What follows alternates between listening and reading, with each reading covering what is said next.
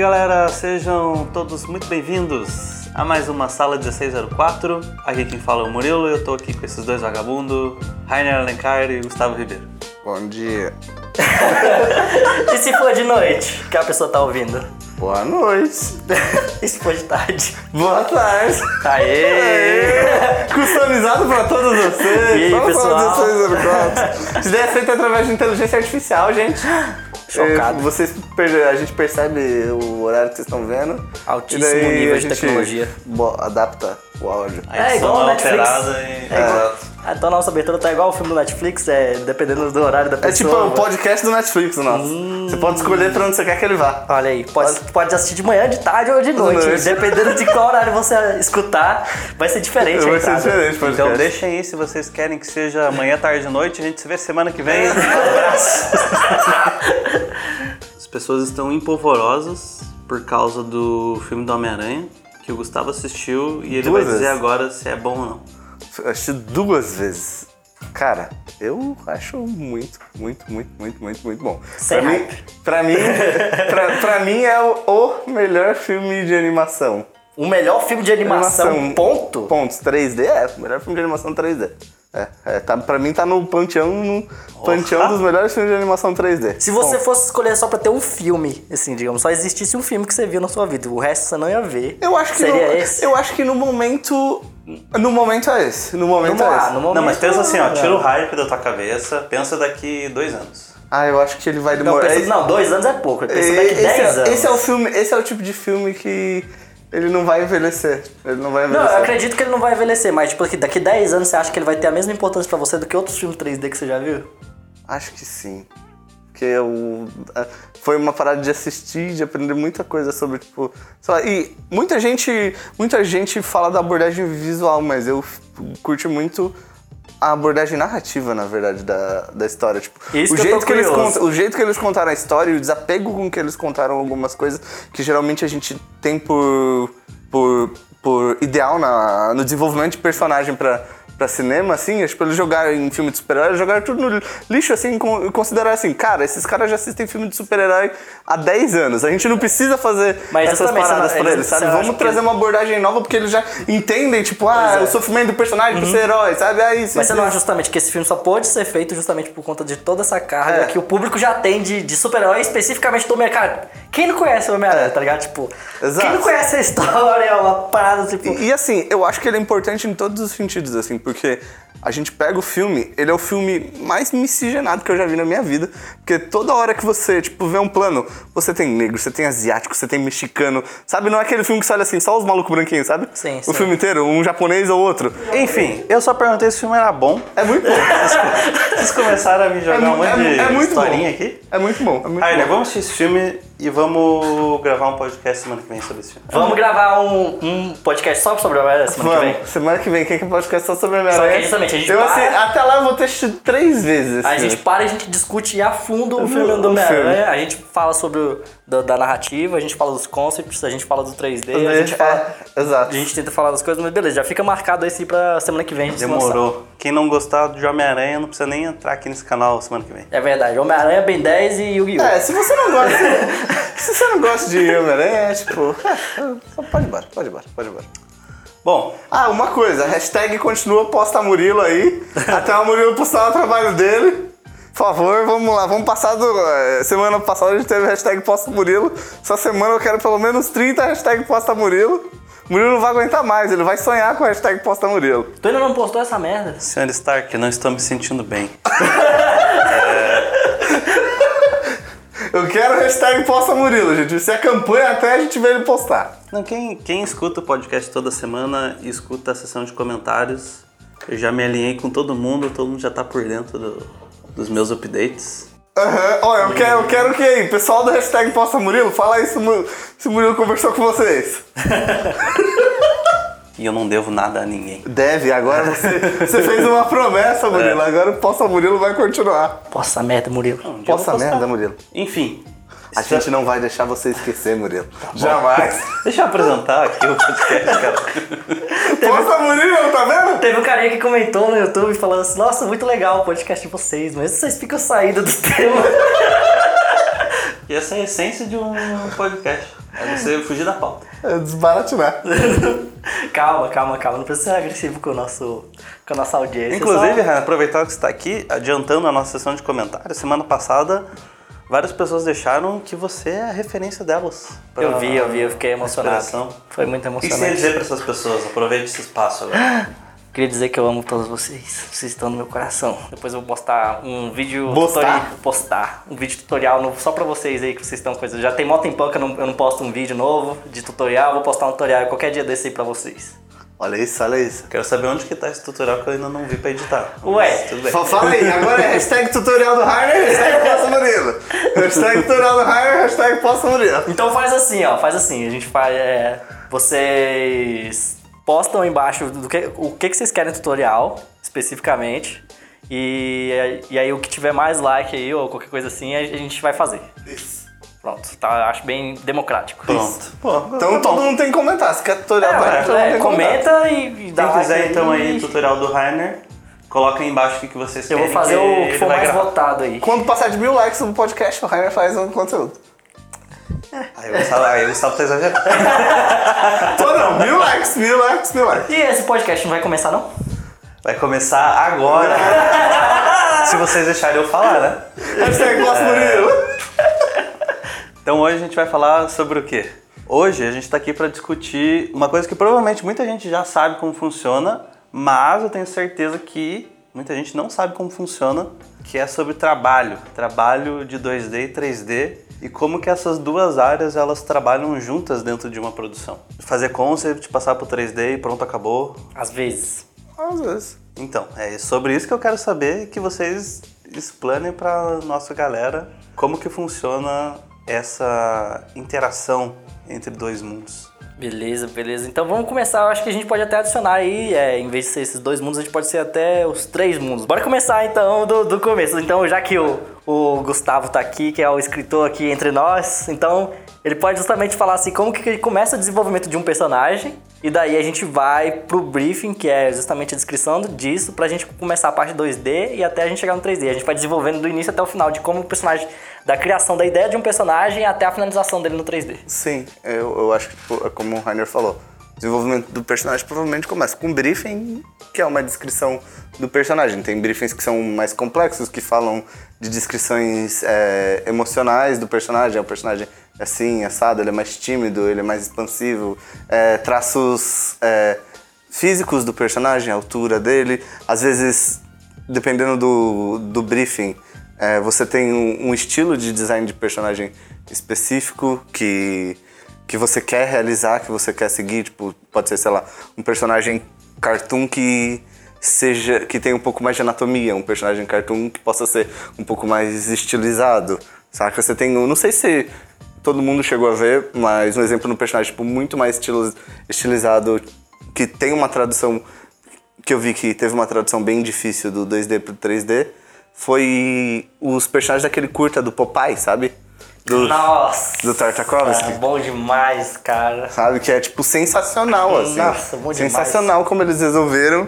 E tem um vídeo que fala do, desse curta-metragem. Tem uma matéria, acho que é do Cartoon Brew, que fala... Desse personagem fala da descrição, assim, que o briefing do personagem, ele não veio só, tipo, com uma descrição de características do personagem, também veio com um embarco de coisas, é, de referências da série original, sabe? Como que eles conseguiam traduzir um pouco daquela linguagem, sabe? De animação, de expressão da série original pro 3D, sabe? Ainda fazendo a gente se conectar, é, ainda fazendo a gente pegar aquela carga emocional que a gente via na série antiga e traduzir pro, pro 3D. Então o briefing veio com descrição, veio com referência, veio com uma série de coisas pro designer começar a executar. Quanto mais completo for esse briefing, ou seja, essa descrição do personagem, mais fácil de alinhar a ideia original do diretor, do escritor, com o design final, né? Porque quando você chega e tem um, design, um, um briefing muito aberto, tipo, ah, um personagem hispânico, negro, branco, sei lá. Se, se a descrição do seu personagem for apenas a, a etnia dele, você tá entendendo que você tem um infinito de possibilidades ali. Ou seja, a chance de você já bater de cara com o que a pessoa tá imaginando é muito baixa. Mas se ele fala Beleza, a etnia, depois fala, fala a altura, fala onde, o que, que ele gosta de fazer, o que, que ele não gosta, que tipo de personalidade ele tem, sei lá, que tênis ele gosta de usar, qualquer tipo, qualquer, quanto mais, porra, quanto mais, quanto mais rica for a descrição, mais fácil de você, digamos assim, acertar mais rápido esse personagem, é, não pra você, mas no caso pro projeto. Sim, e todas essas descrições vão influenciando. Tipo, você fala que um personagem ele é mais tímido ou ele é mais é, expansivo. Isso vai afetar, tipo, vai afetar como ele se veste, vai afetar as poses do personagem, as expressões dele, tipo, a expressividade do personagem. Toda descrição ajuda no processo. Mas eu acho que também o briefing não é um negócio, não é um, não é um conjunto de regras que, tipo, você vai lá e vai ler assim, tipo, ah, personagem tímido, ah, então esse personagem tímido é assim. É, tipo, eu quero que ele seja magro, então o magro é assim, não é uma tradução direta. Eu acho que ainda é um vai e volta, porque você tá falando de pessoas e pessoas têm experiências diferentes. Então o designer vai lá e lê o briefing e tenta, não sei se a melhor palavra é traduzir. É, acho que... É, traduzir aquilo... Traduzir, é, como, é, como é que eles falam no cinema, quando você pega num livro e... Adapta. Adaptar, Adaptar, é, é. a adaptação no caso, né? Que são linguagens diferentes, É, né? é, são, são. E daí a gente tem que ter em, é, em mente o que o Gustavo falou da questão do, do estilo, beleza? Você chega, tem um cliente, ele tem um trabalho.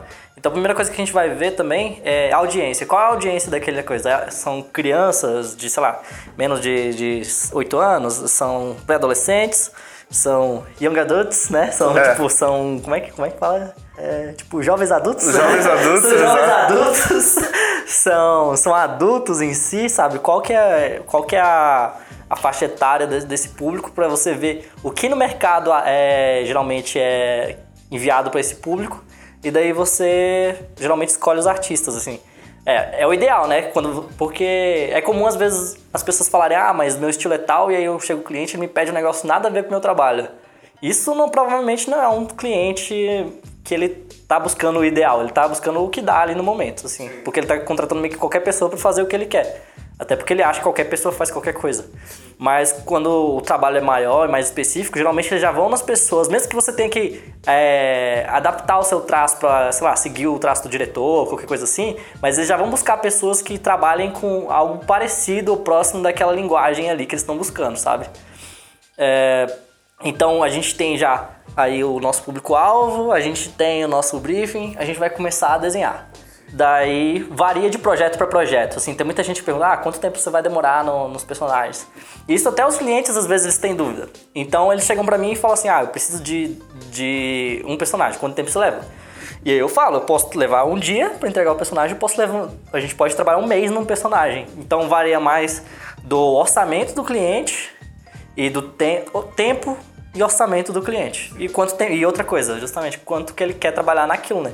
Porque se tem 30 personagens pra fazer e tem dois meses, a gente não pode passar muito tempo explorando esse personagem. Mas se o personagem é pra amanhã e ele tem que estar pronto pra amanhã, a gente vai tipo explorar o que der hoje e já finalizar e já mandar, sabe?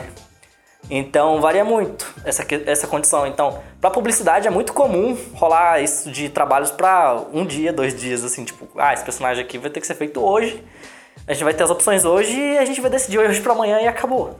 Mas às vezes você tá trabalhando com animação, com principalmente, sei lá, longa. Longa-metragem é o que a gente trabalhar por mais tempo. É, série, eu já. As séries que eu trabalhei foi mais, relativamente mais rápido o processo de fazer personagens, assim, tipo dentro de um mês, às vezes você fecha os personagens principais de uma série. Assim, fechar que eu digo, tipo, fazer e falar assim, não, esses aqui vão ser os personagens. Agora de filme, às vezes vão mudando, sei lá, às vezes eu já vi, sei lá, demorar seis meses num personagem, porque ele vai, faz, aí muda, aí faz, muda de novo, e vai adicionando coisa. E o personagem principal, ele vai mudando também de acordo com a história, e porque você tá fazendo enquanto tem um roteiro que também está sendo trabalhado. Às vezes ele tá final, mas na verdade vai mudar tudo. Então você tem uma mudança no roteiro, muda quem é o personagem, daí muda o design do personagem. Então, não é tipo assim, ah, quanto tempo demora um personagem? Um personagem pode demorar pra sempre. Se você quiser, você pode demorar a sua vida toda fazendo o mesmo personagem. Mas varia. Pra publicidade, igual eu falei, vai de um, um a 10 dias, sei lá, na média, pra fazer um personagem. E daí pra, pra série, a gente eu acho que já demora justamente, você vai trabalhando em alguns meses. Série e filme, pode ser vários meses aí pra você trabalhar em cima de um personagem. Então, o processo varia bastante. E aí tem cliente que vai te pedir para você fazer só. E também varia também quando você trabalha principalmente freelance.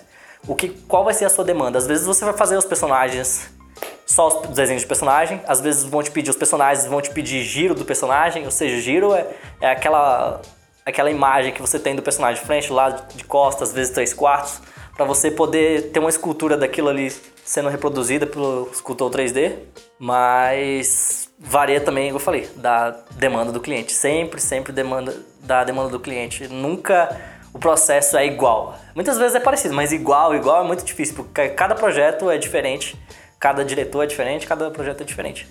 Mas a gente acaba trabalhando. E aí tem muita gente que, sei lá, que vê meu trabalho renderizado, que é justamente o que é o final que geralmente eu posto. Mas eu posso dizer que, sei lá, 70% dos trabalhos que eu, que eu faço, eu fico só na parte do desenho, só do desenho que eu falo só a linha. Então, às vezes, outro artista vai renderizar, às vezes nem vai ser renderizado, às vezes vai direto pro 3D de alguma forma. Mas a maioria dos que eu trabalhei eu não cheguei a renderizar. O trabalho que eu tenho renderizado na internet, igual esses dias uma amiga me veio me perguntar ah, qual que é a importância você acha de saber fazer um, um render massa pra, pra conseguir trabalhar com character design, sabe? Eu acho bom fazer o trabalho de render pra, mais pra chamar a atenção. Falar, nossa, olha, porque tem gente que não consegue visualizar um desenho quando ele tá com as suas formas 2D, com um desenho chapado, com as cores chapadas flat, eles não conseguem conceber como é que aquilo vai ficar em 3D, digamos assim. Mas quando eles veem um monte de desenho, beleza, aqui tá o design, e aí vê aquele coisa renderizado próximo 3D e falam, ah, então é assim que ele vai ficar em 3D? Às vezes tem gente que até confunde com um 3D e fala, nossa, já tá modelado? Eu falo, não, não tá modelado, mas... E você pega geralmente pra feature film, é, é, é o Sean King, não é? Ah, que, tem o Sean que, que Que ele fez os designs do, do, do Homem-Aranha. Aí você pega, tipo, os designs dele, é tipo tudo linha ali. É bem pouca sim, coisa sim. pintada. Pois é, ele trabalha com bem pouca coisa assim. A tradução do, dos desenhos dele geralmente ficam bem bacanas. Mas eu acho que aí, tipo, aí você tem um pouco mais de trabalho pro modelador, digamos assim. É. Assim, um pouco mais que eu falo justamente, é porque, tipo, como tá só na linha e falta alguns detalhes, digamos, no volume do personagem, acaba que o modelador que vai. Você dá mais liberdade pra ficar, digamos, diferente do design original. Mas se você já manda um desenho, tipo, renderizado, você já, tipo, manda ele com os volumes que é pra ter.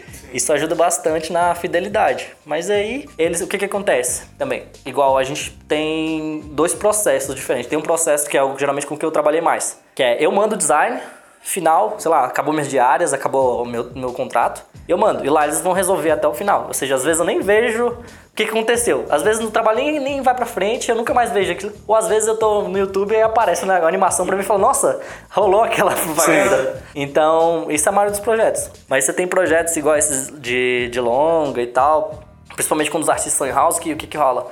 Beleza, o artista cria os personagens ali, igual o Sean King faz ali sozinhas.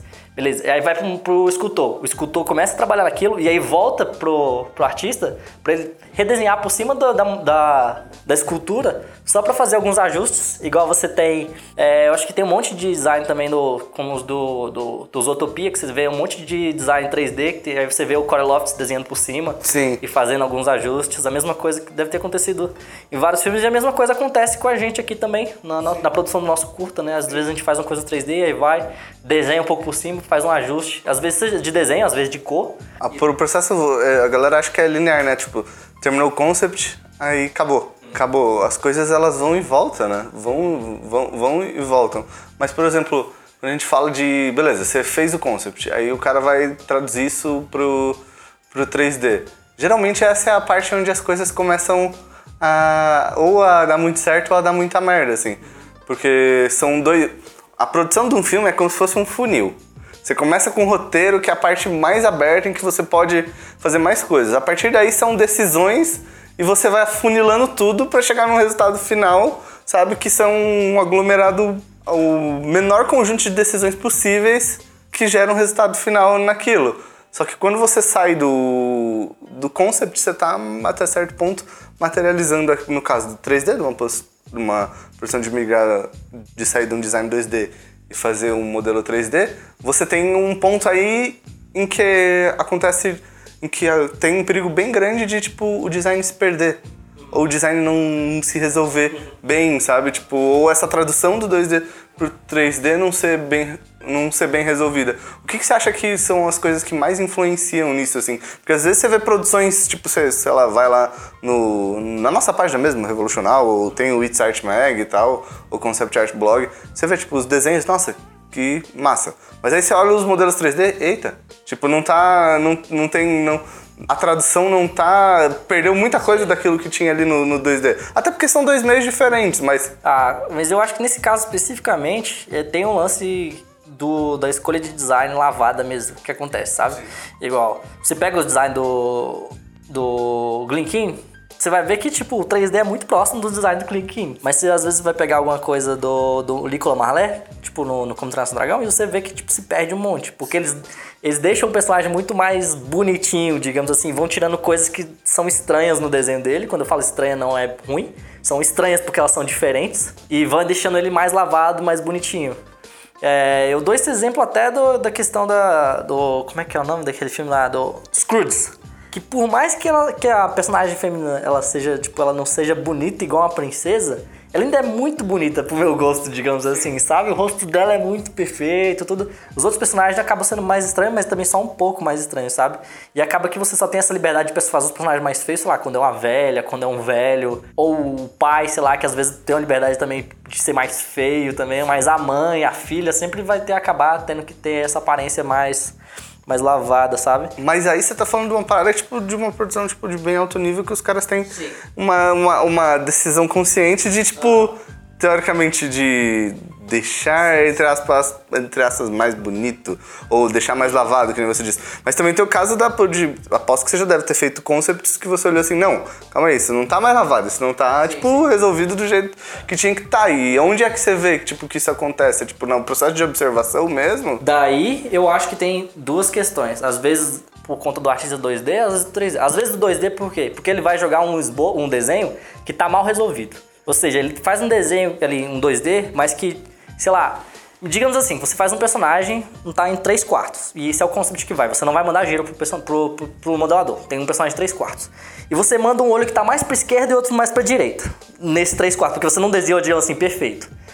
Ou seja, aquilo ali o modelador ele vai escolher meio que um que vai estar tá certo, tá entendendo? Porque os dois não podem estar tá certos. Sim. Então, quanto mais você tiver esse tipo de errinho no seu desenho e mandar pro 3D, ele vai ter que resolver no 3D o que, que é o certo. Ele vai ter que, tipo, quanto mais esboçado, mais o modelador vai ter que saber de design, vai ter que saber Sim. resolver a parada. E às vezes nem esboçado, às vezes a linha tá bem final, digamos Sim. assim, mas tá errado. Digamos assim, às vezes tá renderizado, mas tá renderizado com as coisas meio tortas, alguma coisa assim. Igual, eu vou falar torto como errado nesse caso específico, porque tem casos que o torto pode ser certo. Especificamente, eu vou falar do, do, dos modelos do Paranormal. Que é uma parada que, que, um dia eu quero fazer uma coisa parecida, assim, quando eu for fazer em questão de 3D aqui Sim. dentro do estúdio. Que é o seguinte: se você olhar pro Paranorma, os personagens, eles são tortos. Isso é sensacional, porque, tipo assim, a orelha, eles não são feitos no 3D de forma que eles vão ficar com a simetria perfeita. Ou seja, não faz uma orelha e essa orelha é repicada pro outro lado. Eles, então, uma orelha é mais tortinha que a outra, um olho é um pouquinho mais tortinho, o nariz é um pouquinho pro lado. Sim. Tipo, eles não são feitos com a, com a simetria. Então, eles, tipo, uma mão é diferente da outra. Não é que ela tem que ser não é totalmente, não é pra ficar um negócio gritante. Mas nada é perfeito, sabe? E, mas aí é diferente. Isso que eu falei, isso é uma escolha que as pessoas tomam e eles prestam atenção quanto que aquilo tá torto ou não. E aí é uma escolha. Agora outra coisa é, igual eu falei, quando o seu desenho vai pro artista 3D e vai mal resolvido. Aí é uma escolha consciente é, já, né? Agora quando ele vai mal resolvido, aí fica na mão do artista 3D resolver aqueles problemas que você não resolveu. Agora outra coisa é, justamente, aí quando o, o problema é do artista 2D. Outra coisa é, quando ele tá bem resolvido, o 2D, tipo, tá muito bem resolvido, e joga pro 3D, e lá acaba acontecendo muitas mudanças. Tem uma coisa que acontece, que aí você pode me dizer melhor o que, que acontece com os artes 3D, especificamente no caso seguinte. É, eu vejo muita gente fazendo no olho, digamos assim. Eles pegam um modelo, mesmo com giro, e eles não fazem em cima do giro. Eles tentam fazer aquela escultura só olhando, só olhando assim. E no final, beleza, se o cara for tipo muito foda, muito foda, pode ser que vai ficar igual. Mas a maioria não fica. E quando eu falo a maioria, eu tipo, eu acabei de trabalhar com um trabalho que foi da Activision.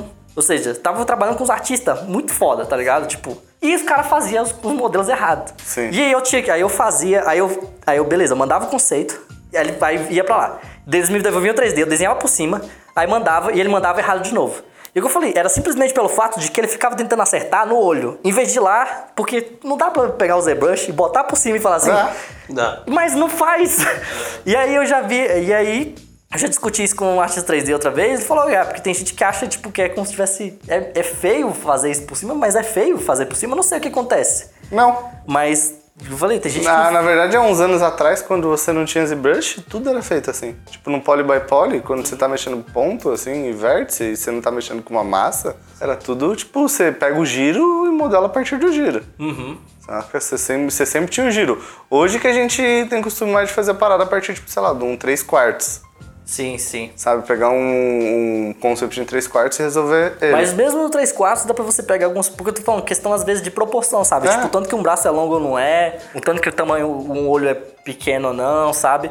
E é igual eu falei. E quando você tá trabalhando no design de um personagem assim, cada milímetro ali é importante, digamos assim. Então, tipo, se o nariz é um pouquinho maior, um pouquinho menor, faz diferença. Se a orelha é um pouquinho maior, um pouquinho menor, faz Tudo esses um pouquinho maior, um pouquinho menor, no todo faz diferença. Se você vê o personagem de longe, beleza. Mesmo que ele mantenha a silhueta, ainda vira outro personagem. Aí a silhueta é mais importante. Se ele tá errando a silhueta, aí já cagou tudo, né? Já, porque, tipo, se a silhueta do personagem tá diferente, já tá tudo errado. Mas se você dá zoom no personagem e, tipo, e vê assim, digamos, você vê o mapa dele, da, do rosto, do, de- do- dos detalhes, e tiver diferente isso aí, aí complica, né? Mas é o que eu falei, se vai mal resolvido no 2D, totalmente en- entendível que ele vai ser. Mas aí, igual você pega um artista igual o Conte, que manja pra caralho.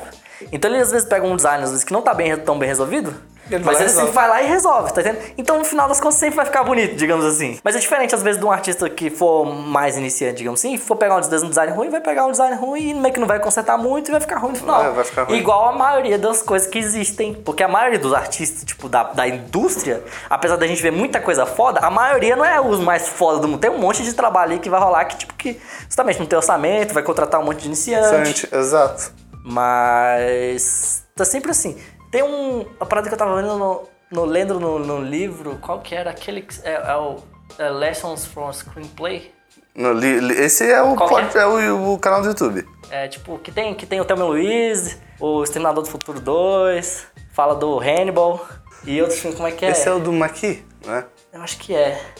Mas então, mas é um livro sobre roteiro, né? E ele tá discutindo com, com o diretor. Que eles estão falando sobre o tanto de mudança que acontece. Porque ele, ele trabalhava no teatro, né? E aí ele vai pro cinema. E ele fica. E aí, ele- e aí o cara vai entrevistar ele e fala assim, pô, o que, que você achou dessa transição? Porque no teatro, em tese, você tem mais controle do que tá acontecendo. Porque no filme é muito maior. Então o controle que você tem, por mais que você seja diretor, vai se perdendo e, e esse controle meio que vai passando pra mão de muita gente. sabe? É, porque, queira ou não, teatro é você na frente do palco. Você não tem o controle, tipo, do tamanho do plano que você vai ter, do ângulo. Não, é tipo, você tá num palco X, é o que aquilo te permite de linguagem. Só que aí é muito massa porque tem muito diretor que é muito. que é- eu também tava vendo um documentário ontem sobre, tipo assim, é, se você, pra você ser bem sucedido, você tem que ser tipo otário, sabe? Sabe, tipo aquele diretor que é tipo mauzão e tal. E eu achei muito massa ele especificamente porque ele foi, tipo, bem humilde assim. E ele falou, e eu acho que era o diretor do, do Hannibal. Sim. E aí ele fala, cara, é o seguinte, na produção você tem que ter a humildade de entender que, tipo, que ao mesmo tempo que às vezes as pessoas mudam as suas coisas pra, pra pior, e aí você vai ficar puto, porra, não, não tá legal.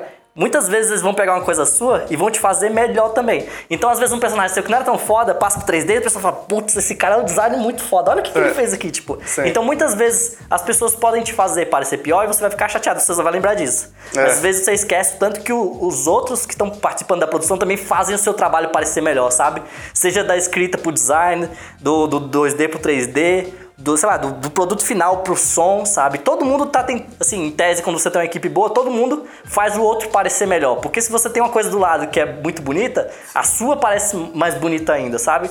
Então é sempre esse lance de, tipo, você vai ter que dar um pouquinho aqui, perder um pouquinho ali, mas, tipo, e no final, É uma saca? balança, é uma É balança. um balanço que você tem que conseguir entender como funciona e aceitar. É, faz parte porque, tipo, na, na real, quando você faz uma parada que é colaborativa, que é tipo cinema, jogos, ah, qualquer coisa na vida, várias pessoas vão estar se envolvendo no processo. E o processo. Cada pessoa tem uma perspectiva diferente, tem um envolvimento diferente, tem uma ótica diferente.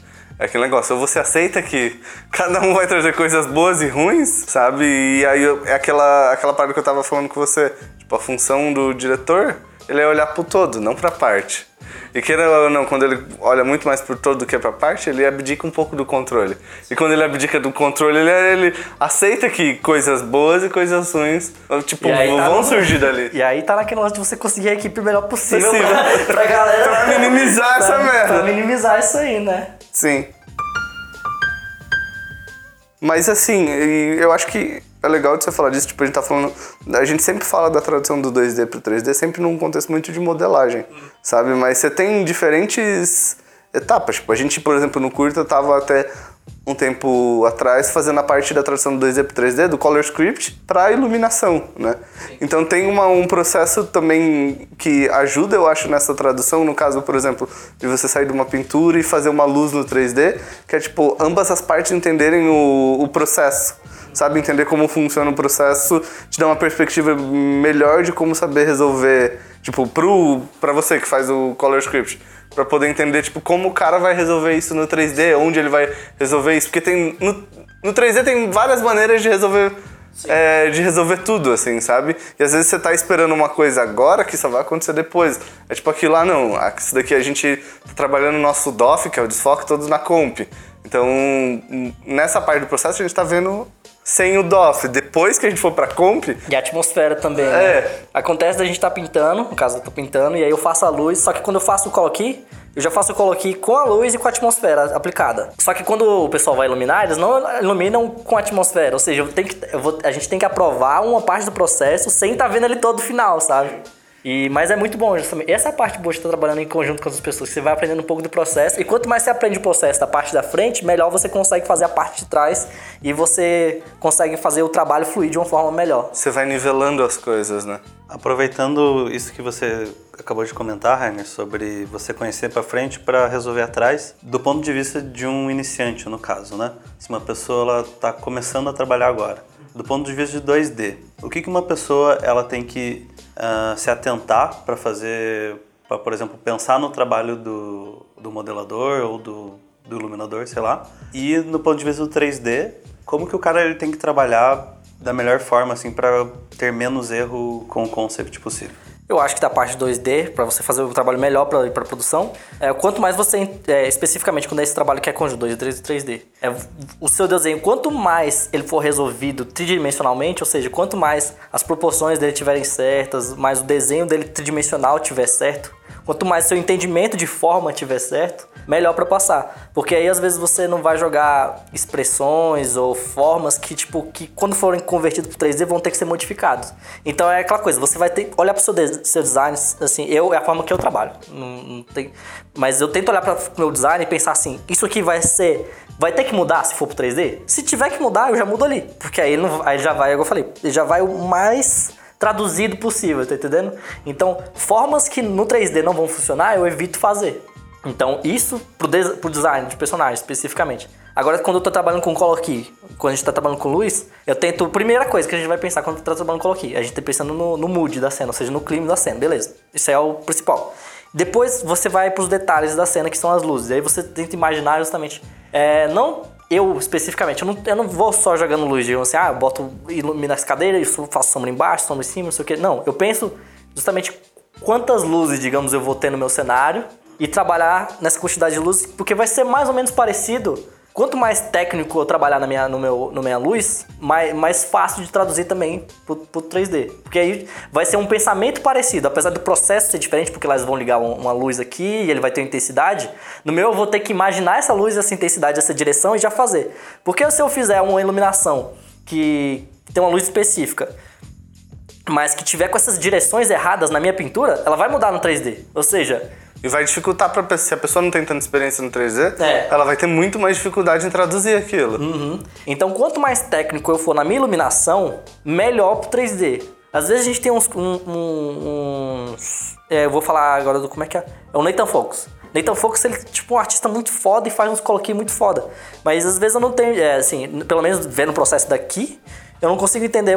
Eu acho que pra pegar um, uma iluminação do Nathan Fox e aplicar em uma cena, eu acho que é muito difícil, às vezes, dependendo de como for, porque ele, ele faz de uma forma que às vezes a pintura fica muito abstrata e tal, ou seja, dá muita liberdade para quem for iluminar para entender aquela cena. Porque fica, tipo, uma pintura muito muito solta, digamos assim. Agora, aquele negócio que a gente tá falando, tipo, às vezes os preenchimentos de sombra dele, Sim. que ele vai lá e tem uma informação, tipo, de um monte de cor diferente, que é um negócio que no 3D você fala assim, caralho, como que eu vou fazer isso aqui? E às vezes também você tem esses coloquinhos. Você pega o coloquinho, beleza. E aí você vai pra cena da animação e você vê, porra, tem nada a ver uma coisa com. Tipo assim, É. você tem as. Algumas luzes parecidas, você tem direção parecida, mas no final não, não tá, tipo, igual, digamos assim, sabe? E, mas eu, eu acho massa justamente, pelo menos na, na produção nossa curta, como a gente faz um coloquinho e aí vai pro 3D e a gente fica muito próximo, justamente porque a gente já tá pensando já como é que vai ficar no final. Não é tipo um negócio que a gente vai, tipo, nossa, como será que vai ficar? Não, a gente já tem sempre uma aproximação. Principalmente agora que a gente já fez bastante, a gente tá, tipo, se aproximando cada vez mais e mais, com mais facilidade dos coloquis. Uma coisa que eu acho que é legal, tipo, de observar sobre isso, é que, assim, tem uma coisa que quando a gente faz trabalho entre as partes 2D e 3D, a galera nunca cita, que eu acho que, o que, que é o que, na verdade, sobre para qualquer tipo de trabalho coletivo, que é comunicação. Que eu acho que, tipo, isso faz muita diferença. Tipo, o fato de, por exemplo, de você estar aqui e se comunicando com o pessoal. Imagina se você tivesse remoto, como seria esse trampo? Então, tipo, às vezes a gente vê, é o que você falou, às vezes você tem essas empresas maiores, eles têm muita gente, mas ao mesmo tempo também tem muita gente que não é boa. Sim. Só que o, eles têm todo mundo de- debaixo de um teto só, o que permite que o cara do 2D esteja mais ao lado do cara que tá traduzindo. E às vezes a gente vê muito projeto que fala assim, pô, não rolou, mas às vezes na nossa realidade dos nossos estúdios do Brasil, todo mundo trabalhando remoto de um canto e- de outro, aí você só vai acolhendo as merdas. Putz, não deu aqui porque não tinha ninguém pra supervisionar isso, ou ninguém pra supervisionar isso. Então a comunicação também é um processo bem importante nessa tradução, né? Justamente por causa do vai e volta. Ah, pra tudo, né? Até desde aquele início lá que a gente tinha no briefing. E... Porque é o, o seguinte, uma coisa é eu estar esboçando justamente como freelancer. Eu tô, eu tô em casa, o cara me passa um briefing, daí eu trabalho um dia, faço as coisas e eu mando. Outra coisa, apesar de ser chato, ser chato pra caralho, assim, é tipo, outra coisa é eu estar lá desenhando, e aí eu gostava olhar pra mim e falar, Ih, isso aí melhor não. E aí, e aí, tipo, e aí eu já nem termino aquele desenho, e aí já vamos pro próximo. A gente tá ganhando tempo, tá? Tipo, tá deixando minha vida pior? Tá. Mas tá acelerando o processo, digamos assim. Porque quanto mais um tá vendo o outro ali, sabe? Apesar de que, igual eu falei também, isso talvez não.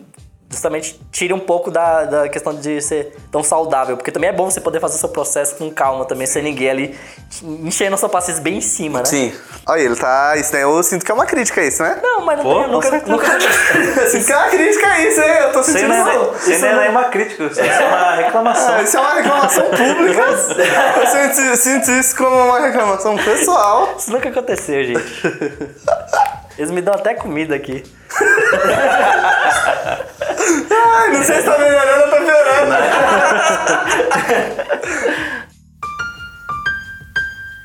Então é isso, galera. Eu espero que vocês tenham gostado desse papo e dessas informações. Espero que tenha deixado sua vida mais fácil. Exato. Se você gostou, não esquece de dar aquele like É. aí. Aí, ó, papo, papo sério agora. Deixa um like, deixa um comentário. É, comenta aí, comenta lá. Hashtag tutorial do Rainer, hashtag posta Murilo. Não, e não só o hashtag, não, não só o tutorial do Heidelberg, mas lembrem de falar especificamente o que, que vocês querem e sejam específicos também, não é pra falar, eu quero isso, isso, isso, isso. É, exato. Não, fala um tema, alguma coisa específica que vocês querem aprender, que aí a gente vai fazer um tutorial aqui e postar pra vocês depois. E verifique se já não tem também, porque a gente tem aulas pra danar aqui nesse, É. nesse canal, a gente tem aula de tanta coisa. Você então- pode aprender tudo que você quiser na vida. Pois é. até a fazer bolo Então dê aqui no uma olhada canal. aqui. E porque se o tema mais votado já tiver, a gente não vai fazer também. Então Exato. Escolham com sabedoria. Também não deixem de se inscrever no canal. Se inscreve, o botão tá aí embaixo, ó. Você tá olhando aí, tá de bobeira, puf. É, tá facinho. Clicou já. Sininho ali tá ali do lado, tá, tu. Entendeu? Só não. Se você for inscrito, não clica no botão de se inscrever. Você vai se desinscrever, amigo. Tá? Aí você não precisa fazer isso. E se você quiser aquele episódio sobre o- a animação nova do Homem-Aranha, você deixa aí embaixo também se você quer que a gente, que a gente providencia pra semana que vem. Bota aí, galera. Hashtag podcast sobre Homem-Aranha. Gustavo é tarado das hashtags. Eu sou, eu sou hashtagueiro. Eu digo mais, se você não quiser usar hashtag, não precisa. Só escreve lá. Hashtag, galera. Usa assim. Se você é contra a hashtag como eu, coloca Ó, lá. sabe que o Murilo é contra a hashtag? Porque ele não quer a hashtag posta Murilo. Não, pode escrever Poça Murilo sem hashtag. Hashtag posta Murilo, galera. Aí o Murilo vai ver esses dias lá no Twitter, vai estar no Trending Topics, assim. Hashtag posta Murilo. Mas enfim, façam isso, curtam, comentem, porque isso é muito saudável pro canal e ajuda o nosso conteúdo que a gente faz com tanto amor chegar para mais pessoas e você precisa espalhar esse amor. Espalhe, manda lá, tem um amigo, sua avó, sua avó gosta de 3D, manda pelo WhatsApp dela, vó, você conhece esse canal, vó? vó, sim, esse canal é muito bom, vó. Você tem um amigo, um amigo do trabalho, fala, cara, esse podcast é muito bom, manda para amigo, manda para amigo. Então é isso, galera. Quem quiser, daqui a pouco tem sessão de comentários e valeu e até semana que vem. Beijos. Valeu, valeu, beijo.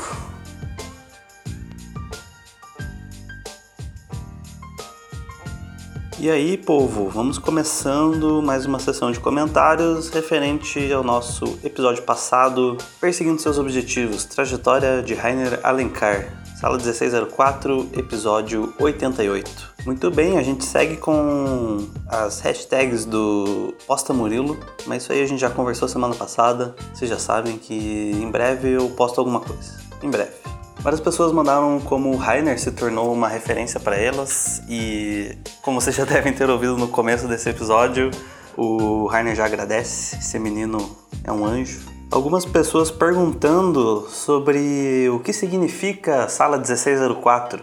Então, para os que chegam atrasados, saibam que isso aí é um, esse é um grande mistério aí que ronda a sala 1604. Quem sabe um dia a gente revele para vocês mas não fiquem bravos, é só uma pequena brincadeira. Então eu pergunto a vocês que querem saber o que é a sala 1604.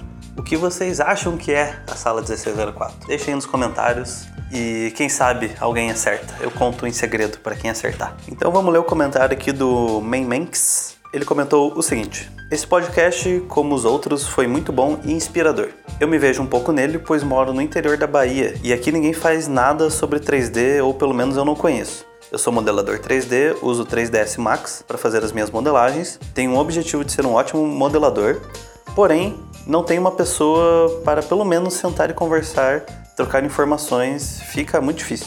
Muitos termos usados eu não conheço e aí pesquisar sem saber o que pesquisar é complicado. E isso às vezes dá um desânimo. Mas quando escuto o podcast da Revo, sempre me anima e me faz querer alcançar os meus objetivos. Muito obrigado por cada podcast, muito obrigado por cada palavra de vocês. Vou seguir caminhando um passo de cada vez, por menor que seja, mas vai ser um passo para chegar aonde eu desejo. Puta que pariu, que mensagem massa. É, cara, é isso aí, você tá coberto de razão. Cara, eu acho muito legal a gente essa época que a gente vive, onde a gente tem muito conteúdo sobre o assunto, né? É uma época que muita, qualquer um pode produzir conteúdo e é massa que a nossa comunidade tenham vários produtores de conteúdo nessa área, porque agora quando a gente não conhece ninguém pessoalmente, a gente consegue encontrar informações e conversar com outras pessoas de outros lugares. Porque mesmo eu sempre tendo tido morar em Curitiba, eu só comecei a descobrir que tem